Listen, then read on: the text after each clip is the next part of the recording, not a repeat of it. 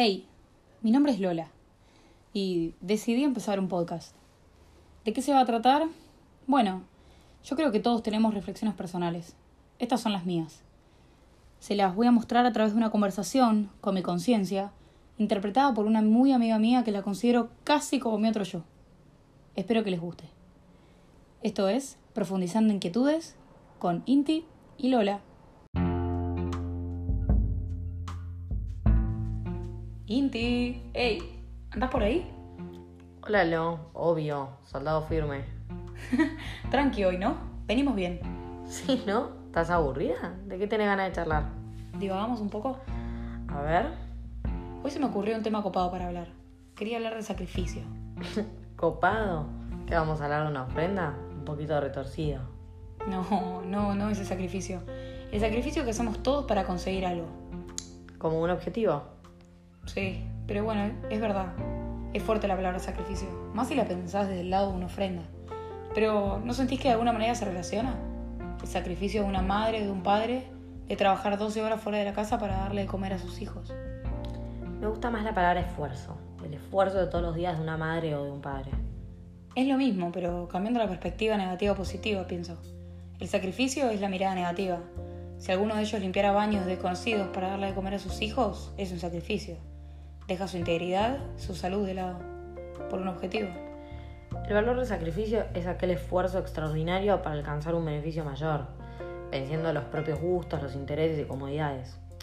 Mientras que el esfuerzo lo podemos definir como el empleo enérgico del vigor o actividad del ánimo para conseguir algo venciendo dificultades. Están directamente relacionadas. Pero, ¿qué ocurre con el valor del sacrificio? ¿Cómo sabe una persona cuánto vale un objetivo? Supongo que lo que puede aguantar. Claro.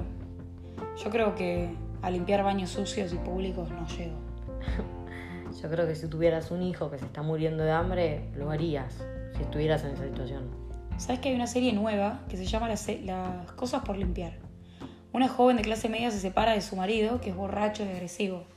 Ella contaba con la economía de él, porque no trabajaba, y con su hija de dos años decide escabullirse en la mitad de la noche para seguir su vida y la de su hija libre de maltratos.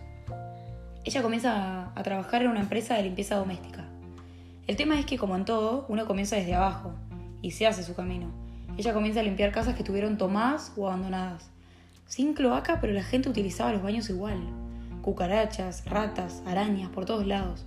Y ella debía dejarla impecable para que su hija tenga un techo. Ahí traspasó todos sus límites. Eso es un sacrificio. Lo hizo por el bienestar de su hija, ante cualquier cosa, son prioridades. Prioridades, esa es la palabra. Todos la tenemos, pero varían según lo que estamos acostumbrados. Estamos hablando de gente que no cuenta con necesidades básicas, como un techo o con un plato de comida. Sí. Pero ¿qué pasa con la gente que sí tiene eso? Con los que no tienen que preocuparse por la comida de todos los días. Como yo. ¿Considerás que ir a trabajar, en mi caso, es un sacrificio igual?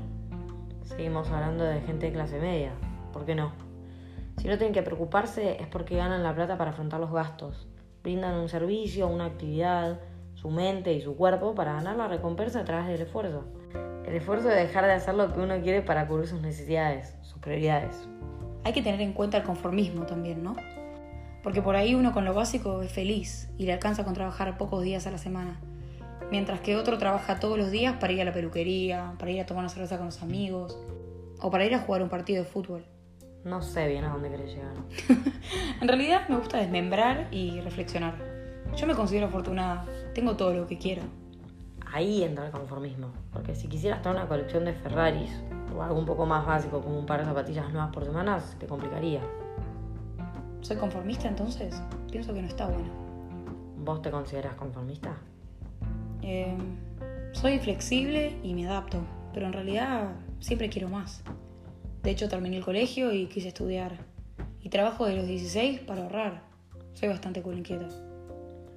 Está bueno, te desafías, te exigís, evolucionás. Eso es genial. Tener esas reflexiones es parte de tu evolución. Si fueras conformista, aceptarías la realidad tal cual es, sin cuestionarte o profundizar en los conceptos. Es verdad.